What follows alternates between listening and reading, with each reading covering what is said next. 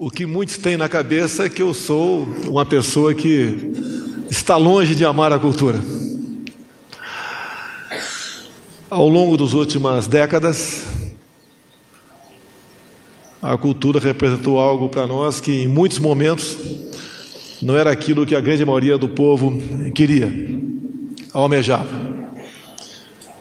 Ela foi cooptada pela política, de modo que ela foi usada para interesses políticos partidários. Salve, salve, meu povo! Estamos aqui em mais um episódio do Movecast, seu podcast preferido de cinema. Eu sou o Benny Boy e hoje o assunto desse podcast está pra lá de polêmico. Para te falar a verdade, caro navegante, acho que de todos esses seis primeiros episódios, o de hoje é o mais tenso, vamos dizer assim. O tema é cultura no governo Bolsonaro.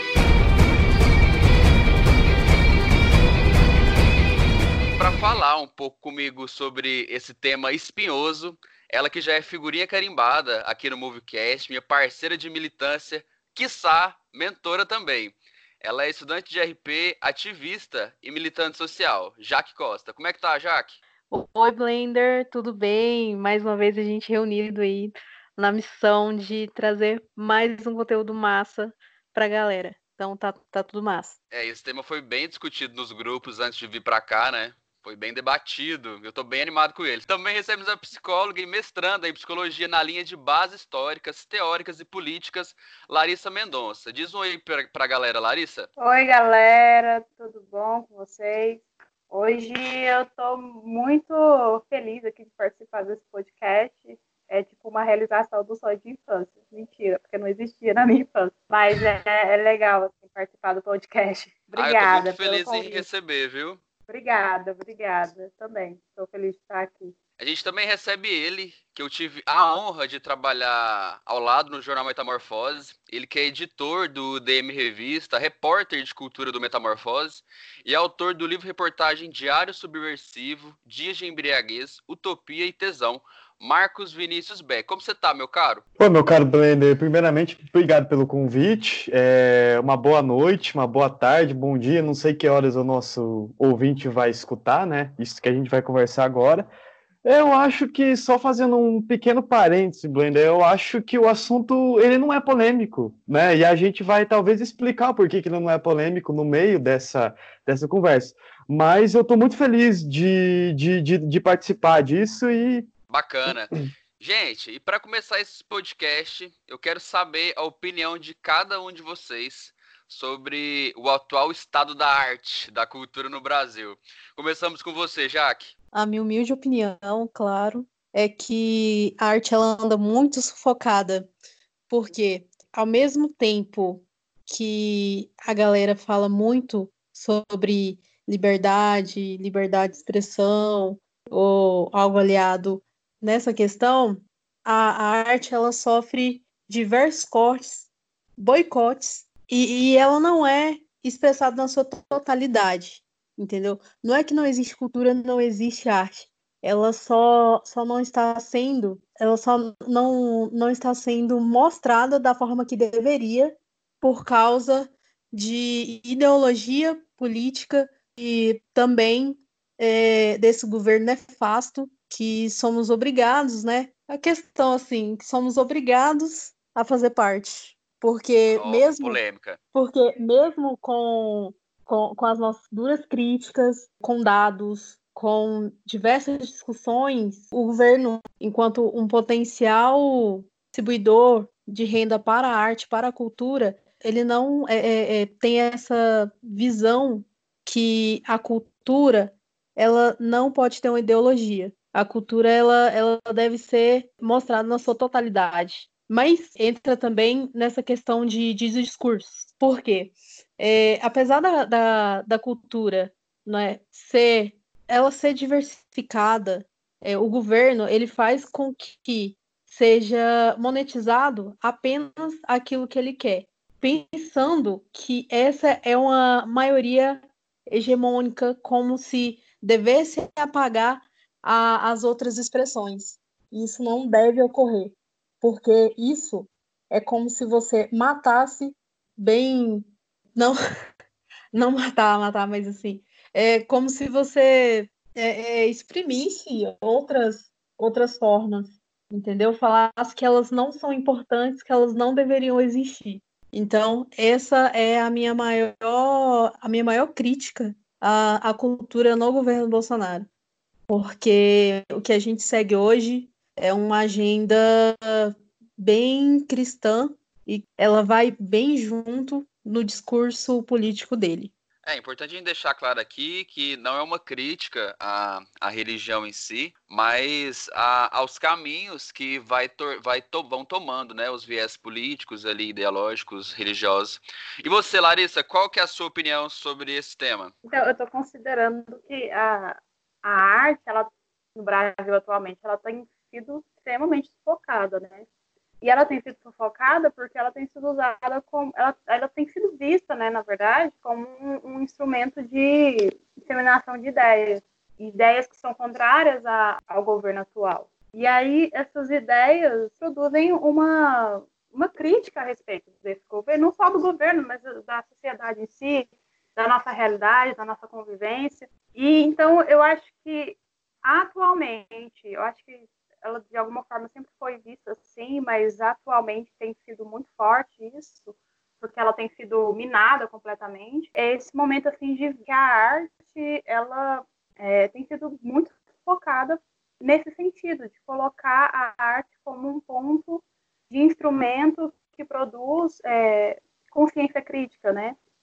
Então, para esse governo, consciência crítica é uma um atentado, é como se fosse um atentado terrorista. Então eu sinto isso muito da arte. E a arte é uma coisa tão importante, assim, tão é, para a construção do indivíduo, para a construção da subjetividade, até a nossa é, produção histórica, nossa produção enquanto humanidade, está na base da arte, né? aliás, a arte está na, na, em suas bases. Então, não dá para ficar assim, né, nesse sufocamento da, da arte mas ela tem caminhado, assim, mas ela tem resistido, assim, eu tenho percebido que tem muitas coisas que têm resistido, embora com seus percalços aí, com muita dificuldade, mas a arte é uma linguagem, eu acho que de alguma forma ela sempre vai existir e subverter aí os caminhos é, ideológicos, políticos, religiosos e por aí vai. Essa deixa, né, do subversivo, então nós vamos para o Beck, que, que você acha sobre isso, Beck? Bom, é, eu acredito que, primeiramente, assim, a, é, a gente pensa cultura no governo Bolsonaro é, para conversar com quem tem inclinações neofascistas, né, como o Bolsonaro, a gente tem que usar, às vezes, o advento do argumento do número. É, só a indústria do cinema, minha gente, movimenta em torno de 6% do PIB brasileiro.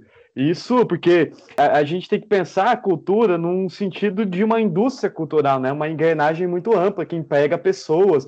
Os festivais de cinema mobilizam muita gente, desde o cara que dirige o ônibus até o, o elenco, é, os realizadores, os diretores, a, a, a, o setor de hotelaria, o setor gastronômico. Então, é uma série de, de, de coisas inclusas aí. Esse é o argumento que eu habitualmente uso para conversar com essas pessoas toscas como o Bolsonaro. Agora, é que a cultura ela é historicamente perseguida, historicamente amordaçada por, é, por pessoas com inclinações autoritárias, né, como Bolsonaro e os seus, os seus milicos de, de, de estimação, né, é, a, gente, a, a, gente vê que, pelo fato da cultura ter um caráter diverso, subversivo, questionador, é, é, é, é, a primeira coisa que é calada, silenciada, né? junto com a educação. Então, cultura e educação eles andam, andam juntos. Agora, é, quando eu falei no começo lá, Blender, que não tinha polêmica no assunto, é porque não tem mesmo. O governo Bolsonaro não tem investimento em cultura. Na época da pandemia, é, tanto o governo Bolsonaro, que trocou de ministro, né? É, é quer dizer, começou com o cara lá que era que plagiou Joseph Goebbels, o, o chefe da propaganda nazista do Hitler, aí trocou né, para a Regina Duarte, que teve uma, uma, uma, digamos assim, uma gestão pífia, na, na lastimável, é, na, na, secretaria, e aí agora tem uma, o Mário Frias, né, que foi o galã da malhação lá atrás. Então, assim, é, e aí não teve nenhuma, nenhum auxílio de emergência para os artistas, que muitos deles, inclusive, estão passando dificuldades, não tem dinheiro para pagar conta de luz, de água. É, a gente vê esse mesmo cenário é, bizarramente se repetindo aqui no Estado, né? Quer dizer, existe um projeto de lei, um PL parado na Assembleia Legislativa, mas parou mesmo, assim, esse projeto sequer, ele, ele foi para discussão na casa, mas aí voltou, né, não está mais na, na, discussão, e no âmbito municipal, a Secult sequer sabe quem são os artistas, é, sequer tem o um mapeamento desses artistas é, é, para eles poderem receber lá o recurso da lei Aldir Blanc. Então a gente tem um, um cenário triste, assim, é, um cenário horrível, e por isso que eu falei que não existe polêmica, porque nada está sendo feito. Então, assim, a, a cultura está sucateada, está paralisada e está asfixiada economicamente, né? Perfeito, Beck. Gente, a impressão que eu tenho, assim, enquanto cidadão, enquanto jornalista, é que a cultura realmente, no, não só no governo Bolsonaro, eu vou um pouco atrás no governo Temer, é meio que deixado para quinto, sexto plano. É, se eu estiver equivocado, vocês me corrijam, por favor. Beck, então é mais ou menos isso mesmo? É, é quinto, sexto plano e, e, e, realmente não, não se faz mais pela, pela cultura como se já se fez antes. Bom, a gente teve, Blender, na história recente do Brasil, da redemocratização para cá, de 85 para cá, a gente teve lapsos de gente interessante no Ministério da Saúde, da Cultura. A gente teve o Gilberto Gil, a gente teve o Juca Ferreira, a gente teve tem um documentarista que fez um filme do, do Vladimir Herzog, depois eu, eu me esqueci o nome dele, mas eu vou pesquisar, depois eu trago o nome dele aqui. Então a gente teve é, cabeças pensantes, cabeças assim que criaram políticas públicas, culturais no Brasil, é, e aí a, a, coisa entrou numa derrocada a partir do golpe, né, que destituiu a Dilma Rousseff, né? Mas com Michel Temer ainda tinha um cara um pouco competente lá no, no MINC, que é o Sérgio Saleitão.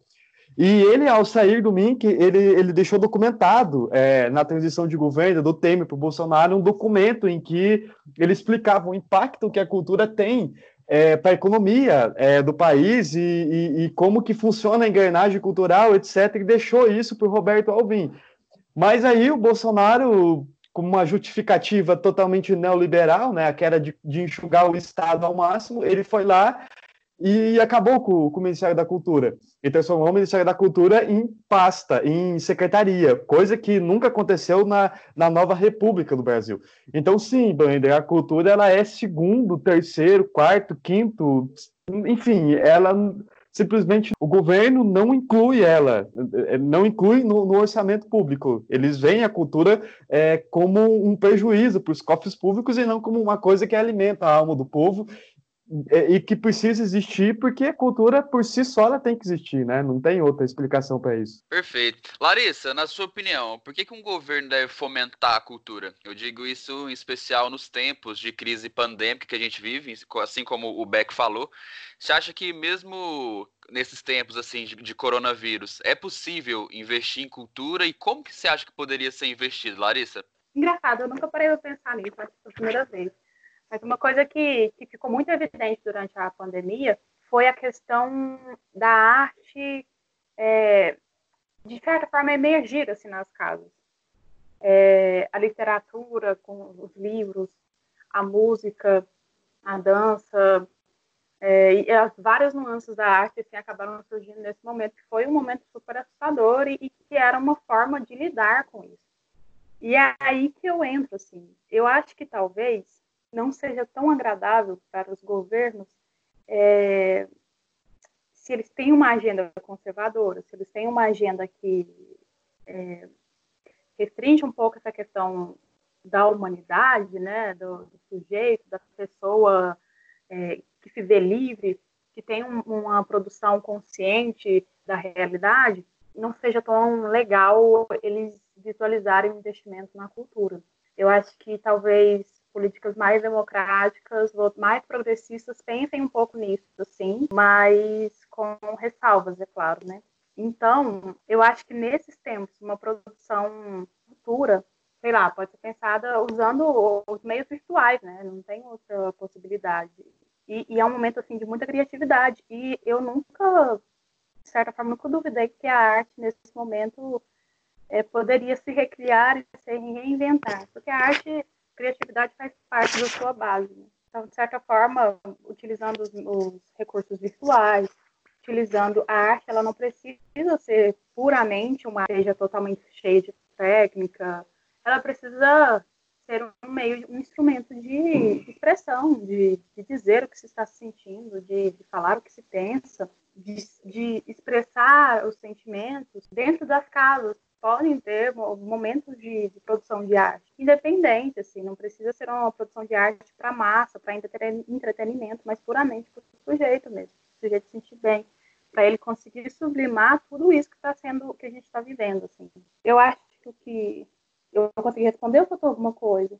Acho que conseguiu sim, é isso mesmo. Eu compactuo com a sua ideia. Inclusive, é, eu estava aqui trazendo para o lado de, de, gestão, assim, eu passei por algumas assessorias de imprensa, por alguns órgãos, e o que eu percebo é assim: quando empresas passam por momento de crise, os primeiros cortes que tem é, é na cultura e na comunicação, né? Que são o que deveria ser, ser investido ali para tentar reverter essa crise, assim. Então é, é bem problemático, é, eu vejo essa questão de, de cortes, assim, de, de não investimento, porque a gente tem que levar em consideração também, né? Que é, o governo ele pode enviar uma verba ali para a cultura, mas o investimento na cultura não é só o dinheiro, né? Vamos pensar por aí. Uma coisa que você disse, Dani, que é interessante, assim, o Beck, ele trouxe os dados sobre o quanto a economia fomenta a, aliás, o quanto a cultura, a arte, né, fomenta a, a economia, ela é muito importante para a economia também, porque gera trabalho, gera tudo isso, mas em sentidos mais restritos, mais, mais talvez privados, assim, a arte, a cultura, ela não, não tem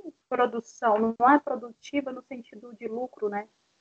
Então é uma coisa que, com certeza, assim, se a pessoa for olhar for pensar só nessa questão do lucro puramente, né, que é o que mais comum que a gente vê nessa sociedade, é a primeira coisa que vai se cortar. Né?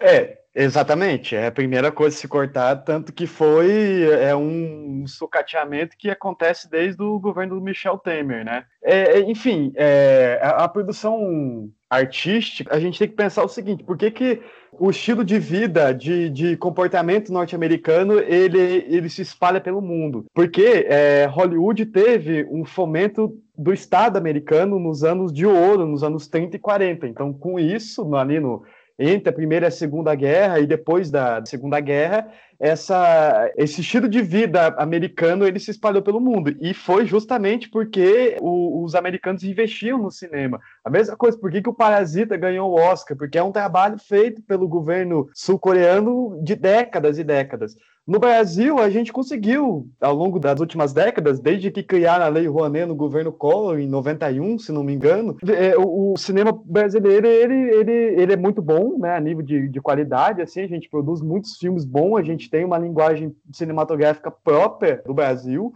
e a gente estava conseguindo assim ocupar lugares no mundo de destaque, né? E aí vem toda esse, essa coisa e acaba com isso, assim. Mas isso é uma coisa que vem acontecendo há um certo tempo. Quando é, o Aquarius concorreu à mostra principal de Cannes em 2006 e teve o protesto da equipe lá, do Guilherme Mendonça da Sônia Braga e do Humberto Carrão, né, no tapete vermelho, aquilo ali é, não pega muito bem assim, né? Quer dizer, o pessoal denunciou o golpe é, contra a Dilma para o mundo inteiro lá. Então, o Bolsonaro meio que antevendo que isso poderia acontecer, né? E, e assim, o Bolsonaro não tem tanta inteligência, eu diria, para pensar uma coisa assim, né? Eu tenho a impressão que ele é meio que um bruto-cutu, assim, quase que um sicário, uma espécie de sicário, né? Mas alguém deve ter falado para ele que, assim, ó, tem que silenciar a cultura aí, porque senão a coisa é, é, é, fica complicado para a gente e tal. Então, sim, é um, é, é um projeto mesmo de, de Estado, né? E a gente tem que pensar também abrindo um parêntese rápido, que a cultura, é, ela não é só a arte, né? A arte ela é uma expressão artística a partir de várias linguagens, mas a cultura engloba comportamento, engloba sociedades originárias, né? No caso dos povos indígenas, engloba a língua, engloba uma série de fatores, né?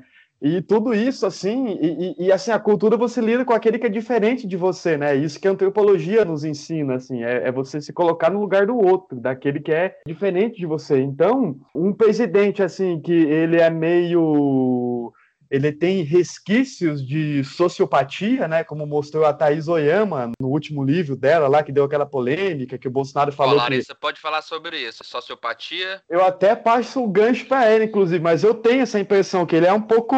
É, tem indício de sociopatia, né? Então a gente vê, né, que é um cara que não tem um traquejo para lidar com o outro, assim, é um cara com pouca empatia. Então eu acho que por isso que é um projeto, ao, meu ver, assim, né? É, isso acaba se tornando um projeto. E é, agora na pandemia, para concluir, a gente viu. Eu trabalho com jornalismo cultural tem uns quatro anos já, assim, e acho que eu nunca vi um período tão de, de, de baixa produção de música, cinema, literatura, nem conto, né? Porque literatura para existir precisa ter público, assim, você precisa fazer, precisa de dinheiro, fazer livro é caro, então você tem que, o público tem que ir no lançamento dos livros. Então, eu nem conto assim, as editoras estão apostando no e-book nessa época, mas as outras indústrias, a indústria fonográfica, teatral e cinematográfica, ela foi assim, entrou num gargalo enorme de, de, estagnação mesmo, não, não tem. Tanto que é muito difícil fazer jornalismo cultural nesses dias, assim, a gente não tem basicamente o que falar, né? Então a gente fica reciclando coisas que aconteceram é, no, no, no, passado, né? Então, e isso, assim, é papel do Estado, sim, investir em cultura, é, sensibilizar a, a cultura para o público, é papel, sim. Não adianta vir o Paulo Guedes dizer o contrário, porque é papel, o Estado tem que fomentar, está previsto na Constituição isso, né? Bacana. Jaque, contigo, Jaque. Então, eu queria falar também sobre, sobre a questão que a cultura ela é um potencial modificador da sociedade. Então, esse projeto, é querendo ou não, é um projeto desse não investimento na arte, na cultura, tal qual falou o Beck,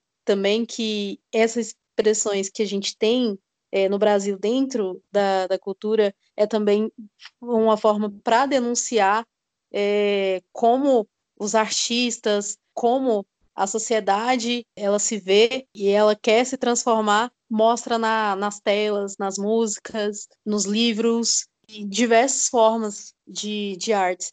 Então, é mais essa questão de sufocamento mesmo é, da população brasileira que quer é, se levantar e ir contra toda é, essa questão de, de hegemonia política do, do governo Bolsonaro. Então, querendo ou não, é muito bem pensado, é, se não por ele, mas pelo, pelos integrantes do seu governo é, essa questão do, do apagamento da, das pessoas e, e, e, também sucatear cada vez mais, como a, de acordo com o que falou, né, que aconteceu aí a partir desde do, do golpe, também considero um, um, golpe, que o Temer fez aí com a, com a Dilma, junto com o Supremo e com tudo. Então, tudo, a cultura também está inclusa é, nessa questão é. aí de, de escravidão do, da própria população, sabe? É, porque é uma forma, assim, se tirou a, a, nossa forma de expressão cultural, também tira a nossa forma de denúncia. É, bom, assim, é, só complementando, minha cara, o, o, no governo do Michel Temer é que instaurou-se no Brasil a República do Gampo, né, assim, as pessoas grampeando umas às outras, né, é uma coisa meio bizarra, mas enfim.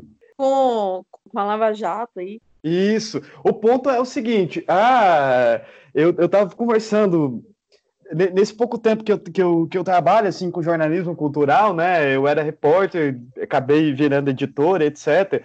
Mas eu fui nesse, nesse tempo todo, assim, quando o mundo era mais ou menos normal, né? Antes da pandemia, eu cheguei aí no Festival de Tiradentes, fui para o FICA algumas vezes, Festival de Música, é, acompanha assim o mercado editorial de perto, etc. O que, que eu percebo é que e aí, conversando em, em Tiradentes com um professor de cinema da Unicamp, o Pedro Maciel, ele, conversando assim, ele falou, bom, Beck, é, eu até usei a, o pensamento dele no, no, no, começo do programa. É, quando a gente vai conversar com pessoas que não têm uma sensibilidade do que é o cinema, do que é a arte como um todo, a gente usa o argumento econômico, né?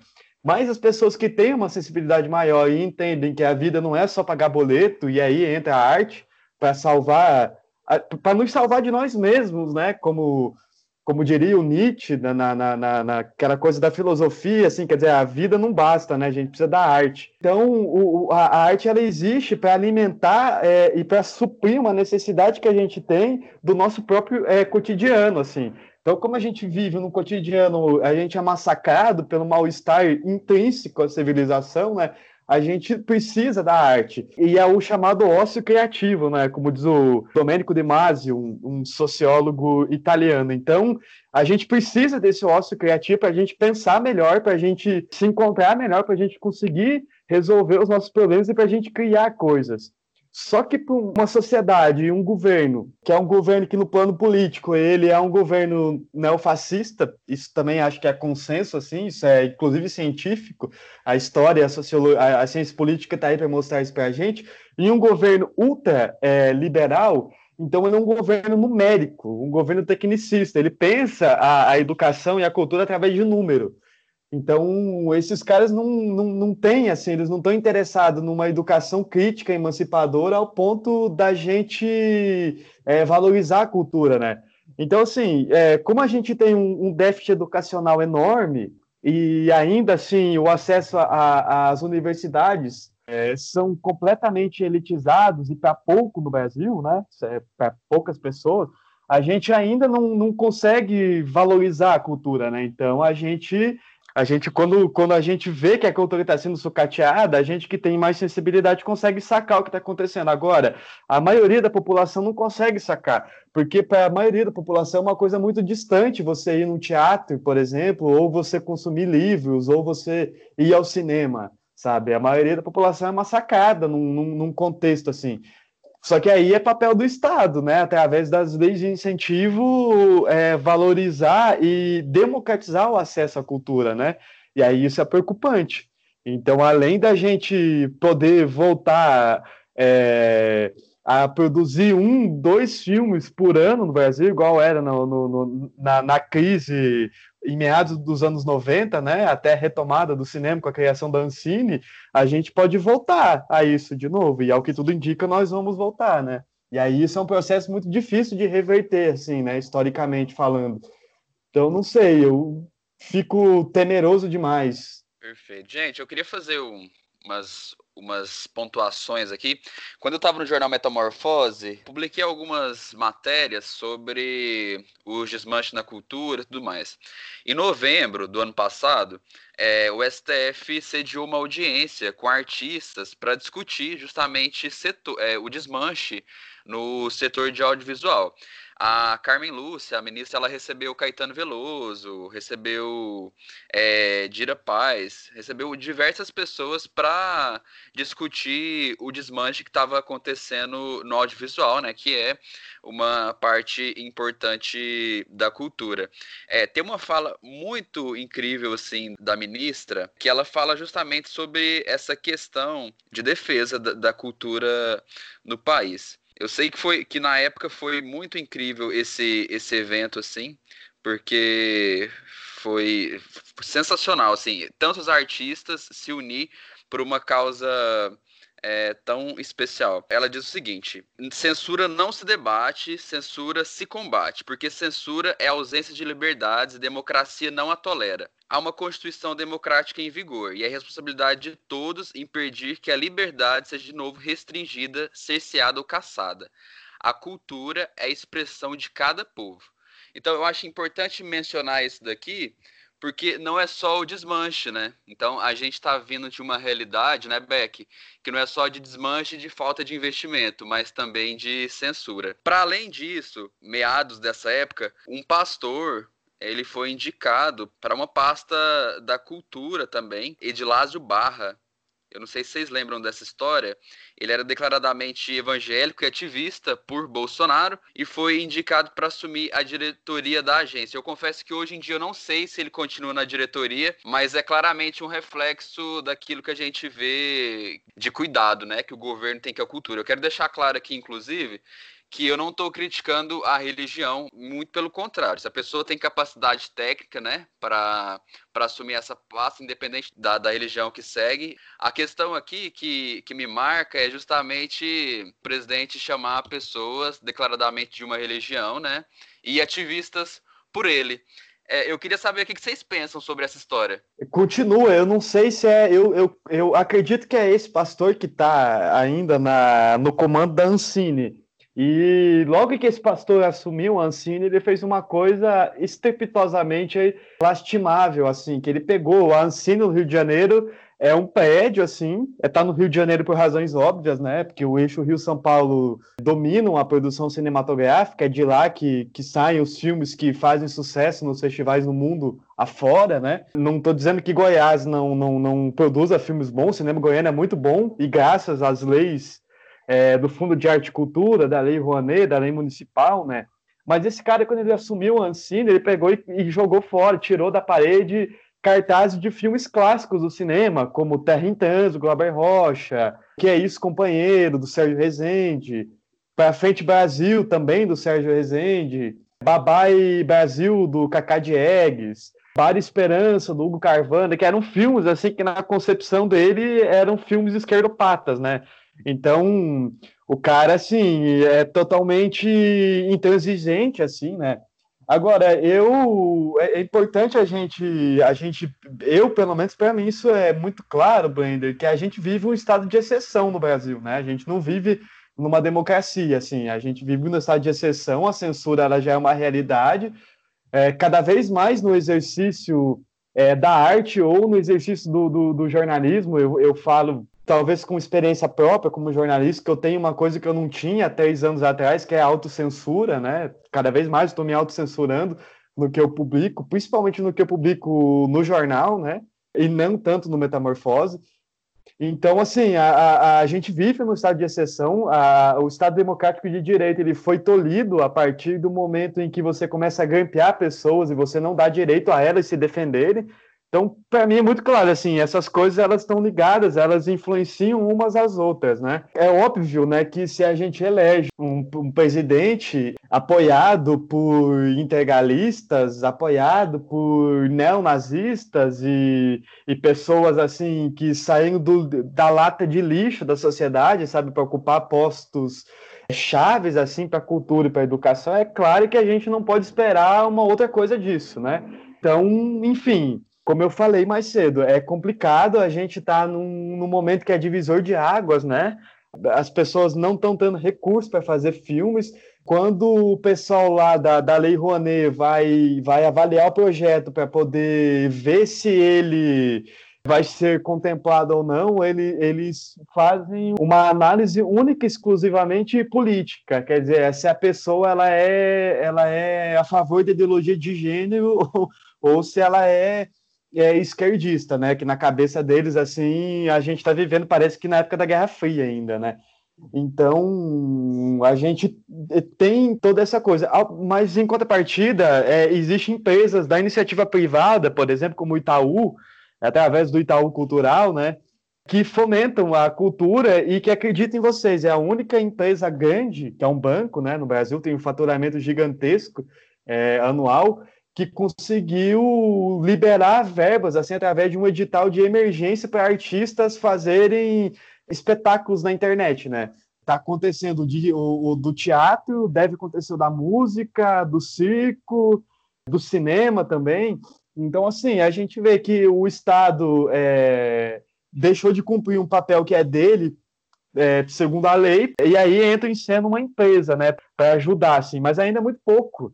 E ainda poucas pessoas fazem cultura no Brasil, poucas pessoas têm voz, né? O, o a gente estava indo em direção à democratização das vozes, né? Mas parece que agora a gente regrediu assim sumariamente, né? Então é, fica também essa, essa dúvida. Não sei o que, que a galera sente, assim, mas eu tenho essa impressão, né? Perfeito. Quero escutar a opinião da Larissa sobre esse tema. Larissa, contigo.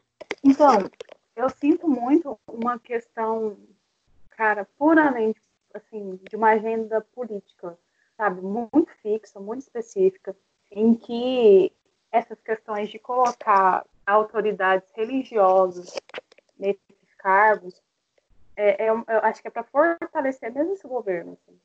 porque é, se a gente for pensar por um caminho, essas ideias, assim, elas não são tão recentes, mas também elas nunca tiveram tanta força, assim, eu acho. E, e aí esse, essas ideias precisam se fortalecer com outras pessoas. Então, eu acho que é muito um jogo político de colocar pessoas nessa, nesse campo da arte, assim.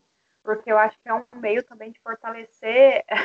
eu adorei o que o Beck falou, que essa coisa dessa ideia de, de Guerra Fria, né? De um lado os comunistas, do outro os capitalistas e por aí vai. Então, eu penso muito, assim, nesse caminho, assim, que a arte é um coisinha, assim, de lado, sabe? Ela não é, é importante, mas, assim, ela vai ser usada do jeito que eles quiserem. Então, eu penso nesse caminho. E, e tem uma coisa muito que está muito presente nisso, porque a arte tem um, um teórico que ele fala, teórico da psicologia, ele fala que a arte é o social em nós. Então, a arte é uma forma de expressar o social, é um jeito de ressignificar o social.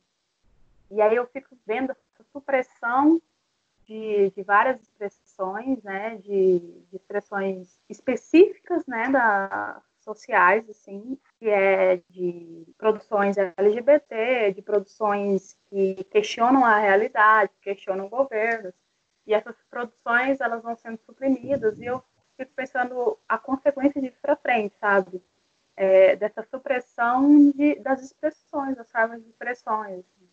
Então, é, eu acho que um cenário que daqui para frente a gente não tem muita noção, mas que não vai ser bom. Que se você não se expressa, um ser humano que não tem essa possibilidade de expressão, de alguma forma isso vai estourar em algum lugar, em algum momento. Então, isso me preocupa, assim porque a gente, o social, quando fala que a arte é o social em nós, engloba tudo, assim, é uma pluralidade. E, nesse caso está sendo muito específica, só a política. Então, diversidade foi cortada, tudo isso foi cortado e consequências virão. Não sei como, não entendemos ainda como, mas aguardamos, né? Perfeito. A gente vai para o próximo bloco para ouvir a opinião das pessoas que participaram é, da caixinha de perguntas do podcast. E a gente começa daqui a pouco, hein? Sobe o som aí, Cami.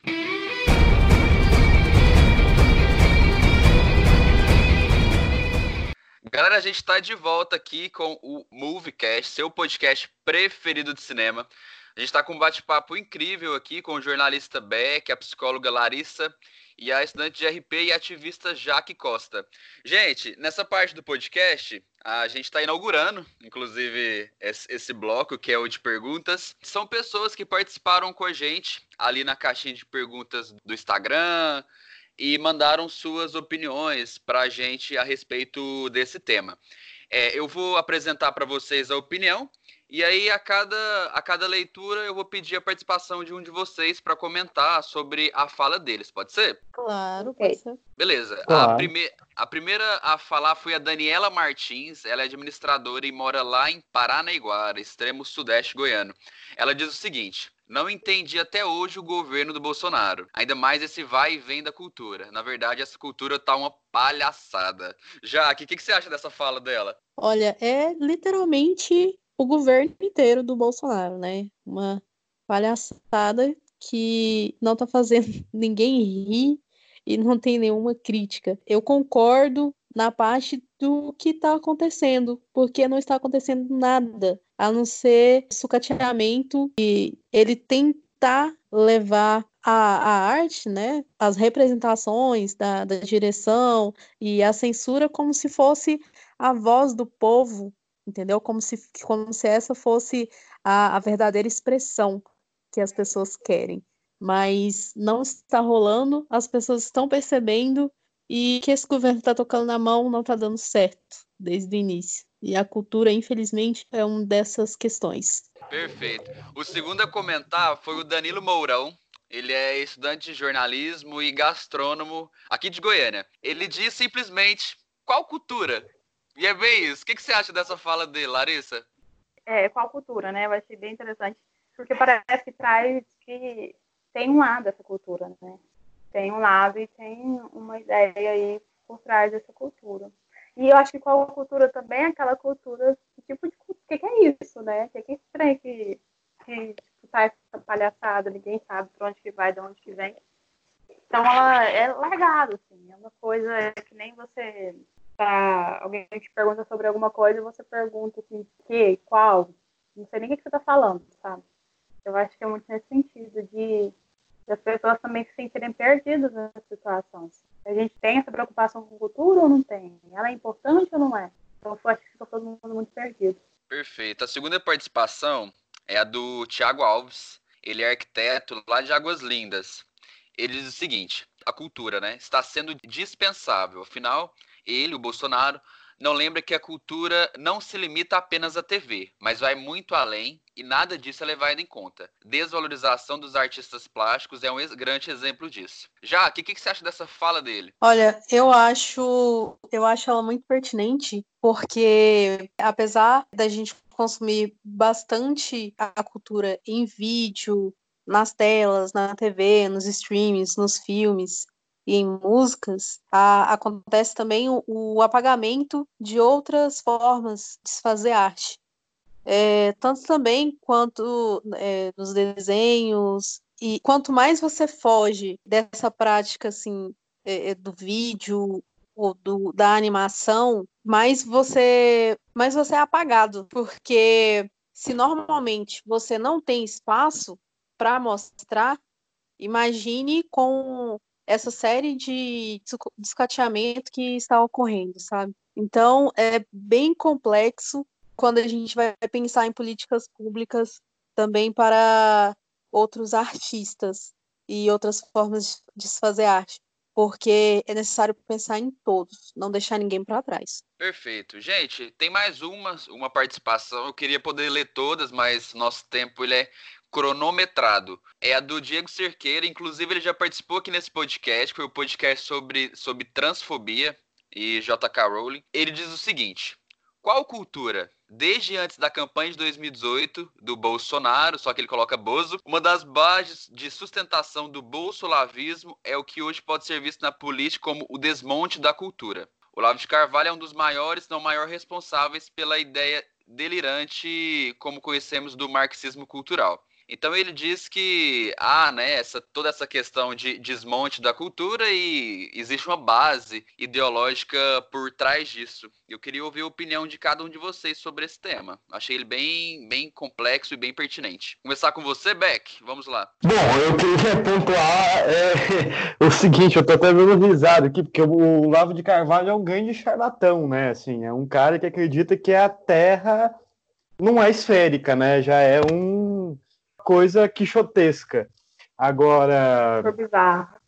É, super bizarra. Assim, a gente não deveria nem estar tá perdendo tempo em falar uma coisa que o Galileu provou lá no século, na Idade Moderna, né? Mas tudo bem.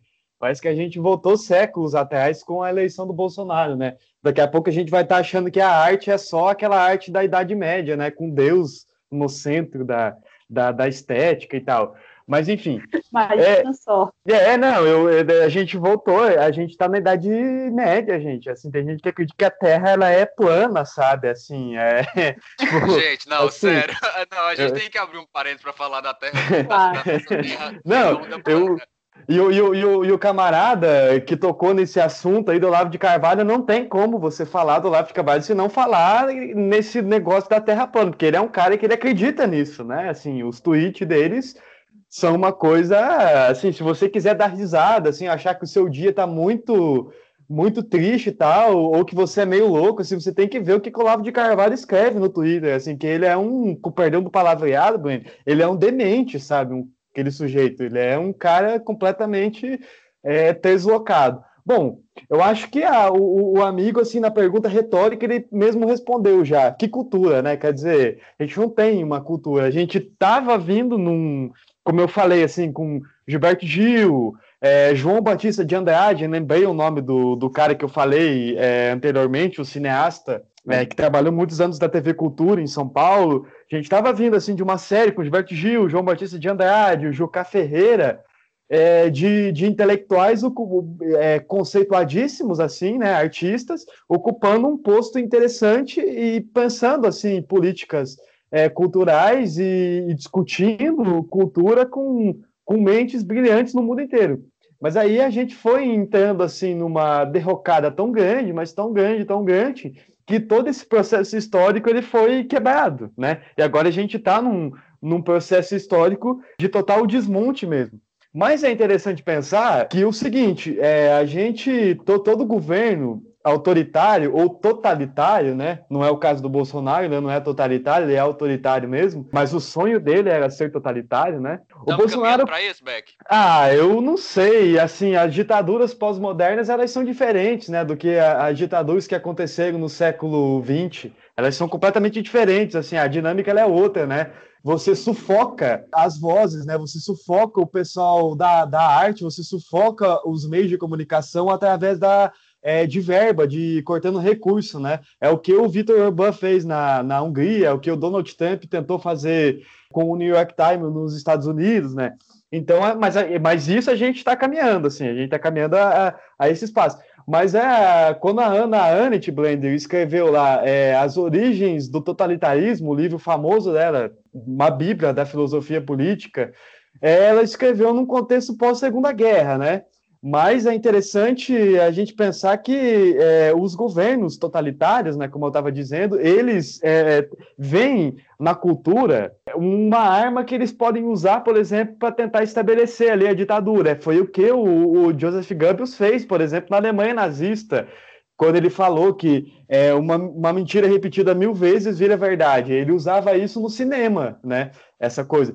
E o Hitler, para vocês terem uma ideia, quando ele assumiu o. Eu até fiz uma matéria sobre isso para o jornal, para o Diário da Manhã, para o Metamorfose. O Hitler, quando ele assumiu é, o poder, ele decretou que, que tipo de arte que era degenerada e que tipo de arte que não era degenerada. Mas vamos lá o Hitler era um artista plástico frustrado, um artista plástico medíocre. É, e aí, dentre as, as artes que ele achava que era, que era, é, meio, é, que eram degenerados ou não, estava o jazz, que é considerado por muitos a maior expressão artística do século XX, né? É, então, assim, a gente viu o Bolsonaro fazer algo semelhante.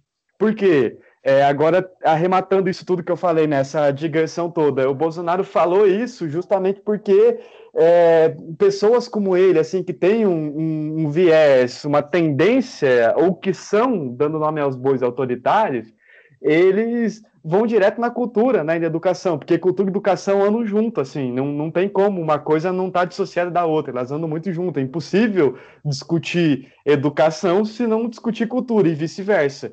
Então, o Bolsonaro tendo toda essa coisa, essa essa simpatia que ele tem por, por ditadores, né? É óbvio que uma vez no poder ele ia instituir um, uma, digamos, uma caça às bruxas na cultura, né? E é o que ele está fazendo, é o que ele fez, e é agora é o processo histórico que a gente está passando, né? O que pode ser muito melindroso, muito triste de contornar isso, e vai levar muitos anos, sem dúvida, todo esse desmonte para a gente recuperar. Perfeito. Larissa? Então, eu acho que essa nova situação que está aí tem um lado, sim, a cultura tem um lado.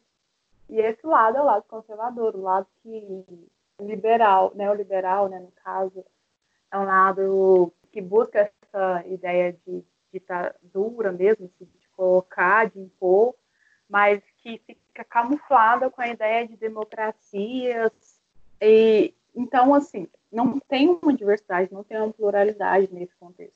Eu acho que isso é um tiro no pé. Não agora, é claro, vai fortalecer essas bases ideológicas, mas daqui a uns tempos isso com certeza vai começar a ruir, né? Então, sim, tem um lado essa, essa arte, essa cultura, e é o lado conservador, um lado tutorial que reforça esses, essas, é, essa agenda moral social e política que tem sido pensado em impostos. Perfeito. Já que é contigo. Lá atrás, na, na época da campanha, já quando o Bolsonaro falava Brasil acima de tudo, tudo e Deus acima de todos, colocando como se a minoria devesse curvar a maioria, ali já estava claro essas intenções de seguir um, um, um boicote, assim, ele mesmo seguiu um boicote com, com a democracia.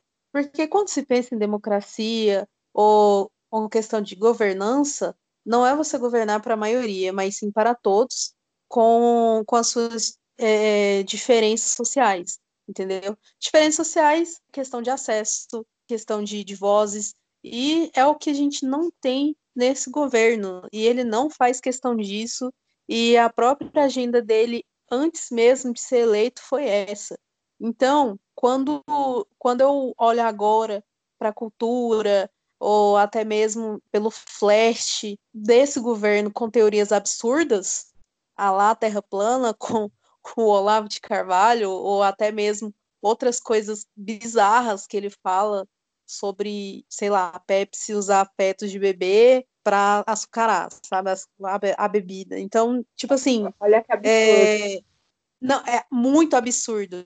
Então, a gente está entrando numa questão de se acostumar com esses discursos absurdos que até, sei lá, sete anos atrás não existia, que agora a gente está tendo que se acostumar com, com esse posicionamento do governo. Entendeu? A gente e você acha que a gente está normalizando com... essa bizarrice, Jaque? Não é que a gente está normalizando, é que ela está descendo de goela abaixo. Então, é, dessa questão, pois é, ela está descendo de goela abaixo, a gente não, não tem um, um, uma questão assim econômica dentro da cultura para que essas vozes elas possam serem faladas. Em outras aulas do governo, como a, a, a educação também, ela está sendo sufocada e está sendo desmontada mesmo. É, é, é um projeto político que está tendo muito sucesso, infelizmente, que vai demorar muito, até, até mesmo por causa da emenda constitucional 55, né, do teto de gastos aí pelos próximos 20 anos, já deixa a gente nessa, nessa míngua, sabe? Sim, porque é, o que a gente vai viver nos próximos 20 anos é, é esse teto de gás e tentar é, recuperar mais atividades progressistas em, em relação a esse escateamento que está ocorrendo. Então, assim, é algo assim, quando eu olho para o futuro, é muito obscuro, porque deixa a gente com medo, assim, sabe, da, do, do, que, do que vai ter para frente, mas também inspira luta. Então, inspira essa questão de que, é, é, de alguma forma, eu tenho que lutar, eu tenho que me mover contra, contra essa, essa questão, essa ditadura velada. Perfeito. Gente, nós estamos caminhando para o fim, mas seria irresponsabilidade minha se eu não falasse nesse podcast sobre a fala da Regina Duarte naquela cerimônia do governo, que ela diz, Cami, roda um trechinho para nós aí. Eu falo de cultura como libertação. Falo dessa argamassa de hábitos e comportamentos, rituais, costumes que se autogeram, se autofertilizam no seio do povo. Falo desse caldo de cantos, danças, brincadeiras de roda, papagaio pipa no céu, palavrão, tatuagem, arroz com feijão, farofa de mandioca, pastel de feira, pão de queijo, caipirinha de maracujá, chimarrão, culto, missa das dez, desafio repentista, hum, forró, o forró. E aquele pum produzido com talco espirrando do traseiro do palhaço e fazendo a risadaria feliz da criançada. Cultura é assim. E aí, gente, vocês acham que a cultura é isso? O pum do palhaço, o forró? O que, que vocês pensam sobre isso? Bom, na visão da Regina Duarte, eu não tenho a menor dúvida, né? Que, é, a, que a namoradinha do Brasil tem uma visão tanto quanto quixotesca, né? Do que seria a cultura. Agora, a, a cultura jamais, ela é, ela é o que nos acalenta, nos alimenta, o que dá sentido à nossa vida e o que faz com que sigamos em frente, né? Nesse turbilhão de, de loucuras, nesse, nesse, nesse massacre cotidiano, né? Imposto pelo capitalismo. A cultura é fundamental, assim, para para a gente se encontrar enquanto pessoa ali, para a gente ter as nossas vozes. Não imagino que a Regina Duarte seja é, mas é, aí também, eu não, que, o que imaginar, né, da Regina Duarte, assim, imaginar que ela, de repente, é, é, teja, é, tem um posicionamento progressista, né, eu fiz um perfil dela uma vez, logo quando ela assumiu é, a Secretaria de Cultura, em que, assim, a Regina Duarte, ela sempre teve do lado errado da história, né, ela foi é, militante histórica do PSDB, né, e aí, de repente, é assim, nutrido por esse sentimento quase que esquizofrênico, antipetista, né? Ela começou a militar pró-Bolsonaro, né? Mas a Regina Duarte, nos anos 75, quando a novela Rock Santeiro foi censurada pelo pessoal da caserna, ela foi a Brasília protestar lá contra é, a, a, mordaça da, da, da, ditadura e tal. E, de repente, a Regina Duarte virou o que virou, né? Então, assim, às vezes acontece esse tipo de coisa, né? Igual aconteceu com o Lobão, com o Roger do Traje Rigor e entre outros artistas, assim, que viraram reacionários, né? Então, o que esperar da Regina Duarte, né? Eu não espero nada de novo. Não espero nada de novo. Alguém que. Um artista que se presta ao papel de apoiar um governo dessa. É um governo estoporento, né? É um governo que pegou e, e quebrou a, a, cinemateca brasileira, né? Quer dizer, a memória é, nossa enquanto povo, enquanto gente, enquanto sociedade, enquanto cultura, né? que se dá eh, em grande parte a partir do cinema não tem recurso, né? Quer dizer, não tem dinheiro para pagar a conta de luz lá na, na Cinemateca em São Paulo. É, é, é deprimente assim o que o que está acontecendo, sabe? E, e, aí, Blender, eu como jornalista, eu acho que às vezes nós somos muito corporativistas, a gente tem que fazer críticas a nós mesmos o tempo todo o jornalismo brasileiro criou esse cara que está é, lá em Brasília hoje, o inquilino do Palácio do Planalto. O jornalismo brasileiro criou esse cara alimentando o antipetismo. Quando o Estadão diz em 2018 que era uma escolha difícil entre o Bolsonaro e o Haddad, a gente alimentou esse tipo de coisa, né? A gente alimentou.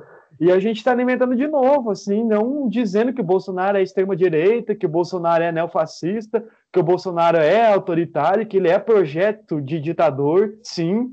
Então a gente, de novo, está errando, né? Quer dizer, é muito mais fácil a gente falar que o Nicolás Maduro é ditador, né? Porque, afinal de contas, é, a Venezuela é outro país, do que a gente olhar para os fundilhos das nossas calças aqui dentro no Brasil e ver o que, que, o que, que se passa aqui. Mas a gente de novo cometendo esse erro, né? Então, a gente é, é difícil engolir isso. E, e eu, assim, só para arrematar, né? Eu tenho é, militei a minha vida inteira na, na, na universidade, assim, meu curso inteiro. fiz parte de movimentos é, autonomistas na, na UFG, assim, por, por um bom tempo, principalmente na, é, quando o Michel Temer ameaçou fechar o MINC em 2016, né? e aí depois veio a Primavera Estudantil, nós ocupamos as universidades, etc. Bom, eu tinha medo de ir preso naquela ocasião, assim, porque já tinha um histórico, amigos meus foram, foram presos e etc. E hoje eu não tenho medo de, de ser preso, porque a coisa mais deprimente, eu acho, é você estar do lado errado da história, né?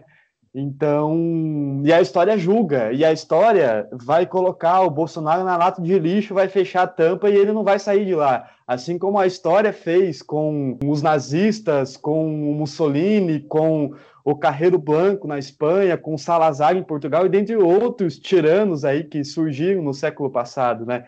Então a história ela se encarrega de punir mas precisa punir. E o Brasil precisa urgentemente reformar as suas instituições, porque do jeito que está, não dá. A gente tem que ficar se dando ao desgaste de comentar.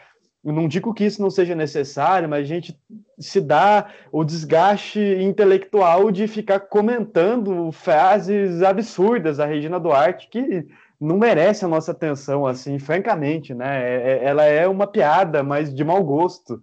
Então eu acho que é isso, minha gente. Eu acho que a gente deve sim dar nome aos bois e, e, e aí, para fechar de vez mesmo, eu acho que, aí discordando um pouco, dialogando com você, Brenda, eu acho que o, esse assunto que a gente debateu aqui hoje, ele não é nem polêmico, porque a polêmica é quando a gente tem a tese, a antítese e a gente chega a uma síntese, né? Usando uma dialética meio hegeliana e e a gente não tem sequer isso. O, no que a gente falou aqui é unânime, assim, se você pega um liberal, ele vai pensar assim, se você pega um progressista, ele vai pensar assim, se você pega um petista, ele vai pensar assim.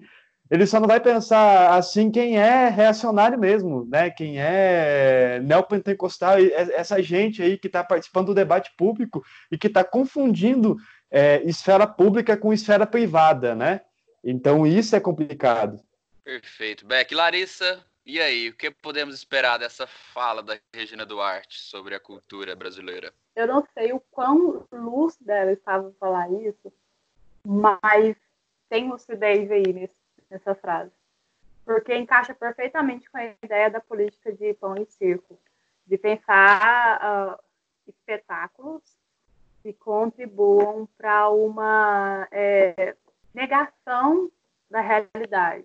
Então, eu acho que a gente ficou super revoltado com essa frase, a gente ficou super é, hostilizado, pensando, poxa, como assim alguém fala uma coisa dessa? Mas se você for pensar a fundo, o quanto isso faz sentido, assim, de pensar que a arte estava assim, ela tem estado assim nesse contexto, assim, nessa realidade. E é revoltante pensar assim e perceber que é assim também. Mas enfim, assim, só uma análise muito louca, mas compreende e que faz jus ao que está acontecendo. Assim. Eu acho que ela pode ter falado brincando, mas digamos que inconscientemente ela estava falando uma verdade muito insana da realidade. Bacana. Já que a gente finaliza com você, minha querida. Antes mesmo dela finalizar, né, que cultura é feita de palhaçada e que é o pum do palhaço, ela nessa situação, ela citou diversos estereótipos assim que ela acha que são típicas da, da vida dos brasileiros somente que não não é como se ela tivesse uma visão distorcida da realidade. Então é assim que eu também vejo é, o governo e, e essa agenda. Eles não não conseguem enxergar a sociedade enquanto um, uma máquina plural enquanto pessoas enquanto diversidade e aí eles pensam uma forma de alterar essa realidade para as besteiras que passam na cabeça deles. E, e é isso. Assim que eu vejo essa fala como, como uma besteira declarada e que teve, infelizmente, muito espaço na nossa mídia para que ela chegasse também muito muito longe, sabe? Uma coisa que não que não deveria chegar na gente, que é uma bobagem e que eu concordo com, com o Beck que é uma coisa que a gente não deveria estar discutindo, assim, sabe? Que a gente, se fosse, se fosse em outra, em outro contexto, a gente não estaria discutindo isso. Tamanho absurdo que foi, que foi essa fala, sabe? Então, só me faz pensar que realmente é, é uma palhaçada tanto quanto o tempo que ela passou frente a, no Ministério da Cultura. Jaque, obrigado pela sua participação. De nada. É sempre um prazer vir aqui e contribuir com o Movecast. Larissa, valeu. Eu que agradeço. Foi muito bom esse momento aqui de participação, de diálogo, de conversa. E, e eu queria deixar para o pessoal aí que arte, cultura faz parte das nossas vidas, faz parte da nossa base, da constituição da nossa subjetividade. Então, por mais que seja revoltante esse cenário, é, não abra de mão de ler pelo menos um capítulo por dia de alguma literatura, de ouvir uma música legal, de dançar, de cantar, de, de desenhar, o que quer que seja. Assim. Busca essas pluralidades da arte que fazem bem, assim, pra, de forma geral, assim, saúde mental, física, emocional, por aí vai. Beck, muito obrigado. Muito obrigado, meu cara. Obrigado mesmo. E eu queria só deixar uma mensagem final aí para o ouvinte ajudar os seus, arti seus amigos artistas, né? Não adianta só ir nas redes sociais lá e dizer que apoia a galera que, que faz tanto independente. É preciso comprar os livros deles, os discos, os filmes. É preciso ajudar seus amigos artistas. Ajudem seus amigos artistas, que essa galera tá passando muita dificuldade nesse período da pandemia por uma inabilidade e uma incompetência sem limite do nosso dos nossos governos aí na esfera federal, estadual e municipal. Muito obrigado, gente. Esse foi o Movecast, seu podcast preferido de cinema. Se você não segue a gente nas redes sociais, vai lá no Instagram, arroba portal Vai lá no Spotify, digita Movecast que você vai ficar por dentro de todas as novidades do nosso podcast. Não esquece do nosso site também, bestseries.com.br. A gente se vê na próxima sexta. Até mais. Movecast. Movecast podcast oficial do bestseries.com.br.